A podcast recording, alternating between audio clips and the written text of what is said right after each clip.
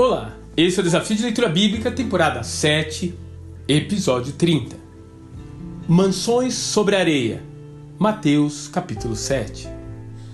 A minha filha ainda era muito pequena quando me pegou de surpresa com uma pergunta: Papai, qual é mesmo o nome do porquinho que fez a casa sobre areia?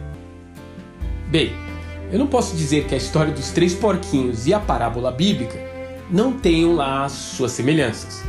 Afinal, o enfoque de ambas é que nós escolhemos como construir as coisas em nossa vida e colhemos as consequências decorrentes dessas escolhas. Entretanto, diferentemente do livro publicado por Joseph Jacobs, a alegoria dos dois construtores que Mateus capítulo 7 nos dá enfatiza o alicerce e não a estrutura aparente das casas. Da mesma forma, uma vida espiritual de aparência, por mais que pareça ser uma mansão bem construída, não subsiste no momento da prova. Os religiosos da época de Jesus, por exemplo, usavam roupas e rituais para demonstrar a sua espiritualidade.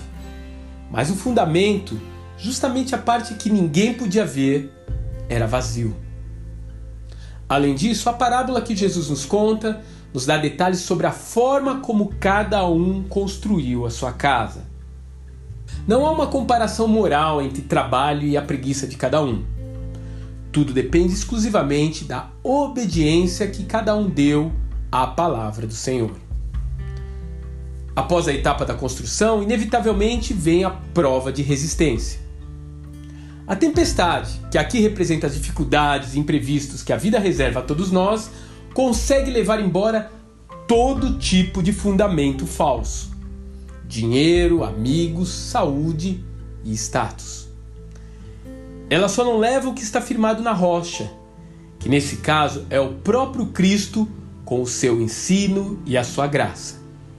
Essa rocha é a única chance de se sobreviver à enxurrada.